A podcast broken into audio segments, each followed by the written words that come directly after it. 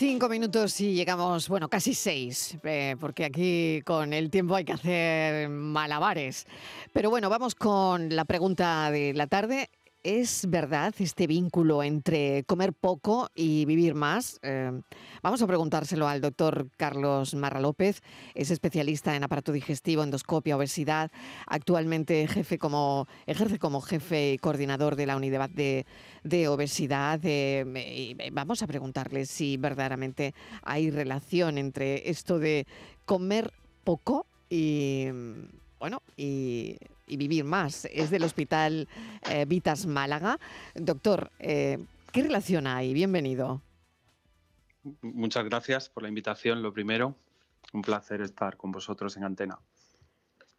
Pues cuéntenos ese vínculo que, existe y si es verdad, que no lo sabemos, entre vivir más y comer poquito.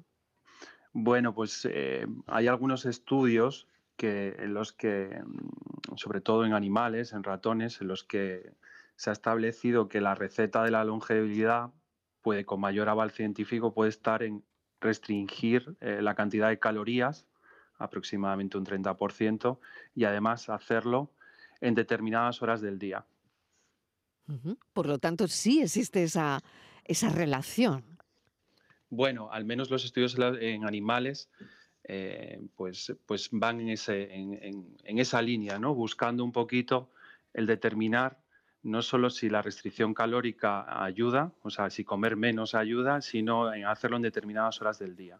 En estos estudios que, hablamos, por ejemplo en ratones, lo que hacían era eh, hacer que comieran las, las horas en las que tenían más actividad, era cuando les administraban. Y eso va un poco en la línea de lo que se ha puesto tan de moda ahora del ayuno intermitente. Claro, y, y ahí, doctor, evidencias de que esa eh, restricción calórica pueda mejorar eh, la salud mental y cognitiva. Bueno, yo no me atrevería a decir que existe una evidencia eh, extrema sobre, este, sobre esta parte, pero sí es verdad que en la base de, de, estos estudios lo que existe es una reducción de la inflamación, ¿no? Y sabemos que la obesidad, pues eh, de alguna manera eh, genera una inflamación crónica, no solo a nivel de los adipocitos, sino que favorece el desarrollo de comorbilidades y ahí está intrínsecamente relacionado la esperanza de vida. Entonces, si nosotros podemos regular esa inflamación por medio de una dieta adecuada y mejorar el estilo de vida de los pacientes, pues vamos a incrementar su esperanza de vida. Por lo tanto, que podría estar asociada, la respuesta es sí, ¿no? Si hay vínculo entre comer poco y vivir más, usted diría que la respuesta es afirmativa, ¿no? Yo diría que, sí. Que sí, que es afirmativa, aunque no puede llegar la gente a la malnutrición por vivir más. Bueno, es que aquí, ya lo estamos, claro, Tenemos, tenemos mucha información, pero no siempre se administra bien, ¿no? Entonces, el, estar bien asesorado.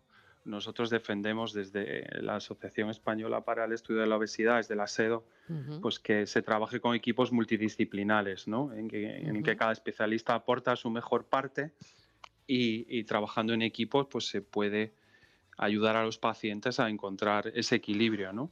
Muy bien.